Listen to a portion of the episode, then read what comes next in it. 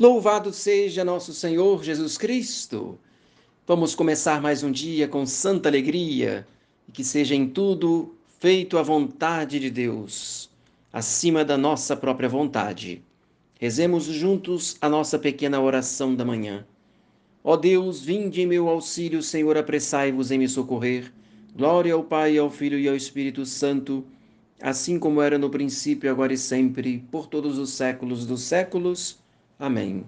Oremos, dignai-vos, Senhor, Deus, Rei do céu e da terra, dirigir, santificar, reger, governar neste dia nossos corações e nossos corpos, nossos sentidos, palavras e obras, segundo vossa lei e no cumprimento de vossos preceitos, a fim de que aqui na terra e na eternidade mereçamos por vosso auxílio obter a salvação e a liberdade, ó Salvador do mundo que viveis e reinais por todos os séculos dos séculos. Amém.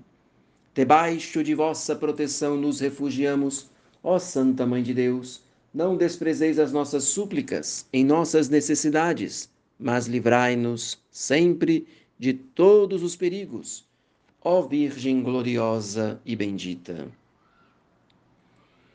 A pequena reflexão desta manhã, Santo Afonso, no livro A Prática do Amor a Jesus Cristo, fala sobre a necessidade da mansidão, seguindo alguns exemplos que nosso Senhor nos dá no Santo Evangelho. Não sabeis de que espíritos sois. Nosso Senhor disse isso aos apóstolos.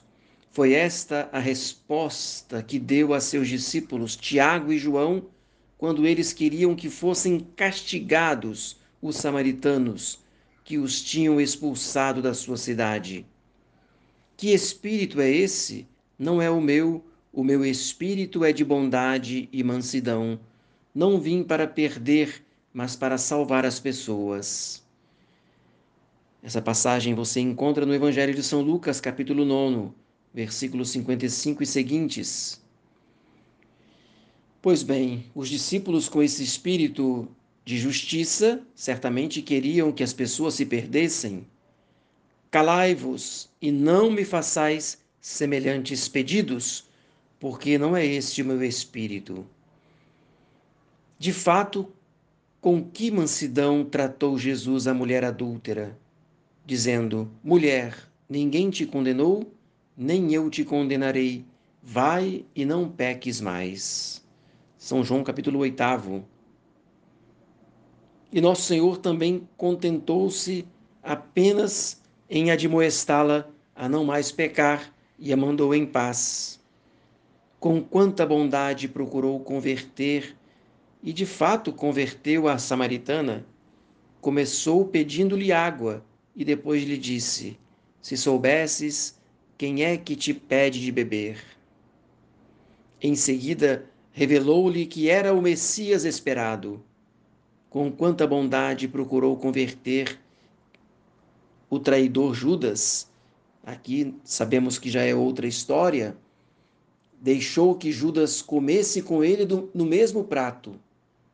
Lavou-lhe os pés e o admoestou no momento da traição. Judas, é com um beijo que me traz?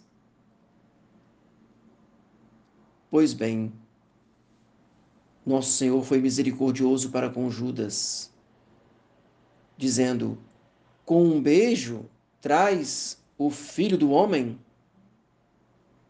Como é que mais tarde né, converteu Pedro depois de ter sido regenerado por ele, quando na verdade sabemos que São Pedro foi também um traidor?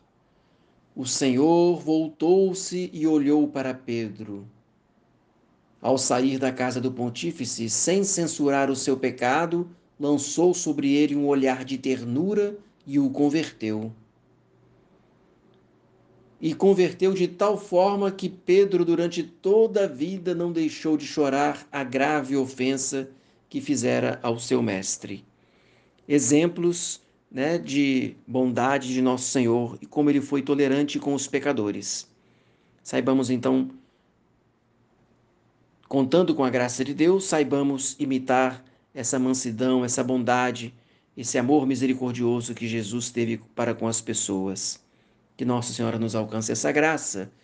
Desça sobre você, sobre toda a sua família nesse dia, a bênção de Deus Todo-Poderoso, o Pai e o Filho e o Espírito Santo. Amém. Salve Maria.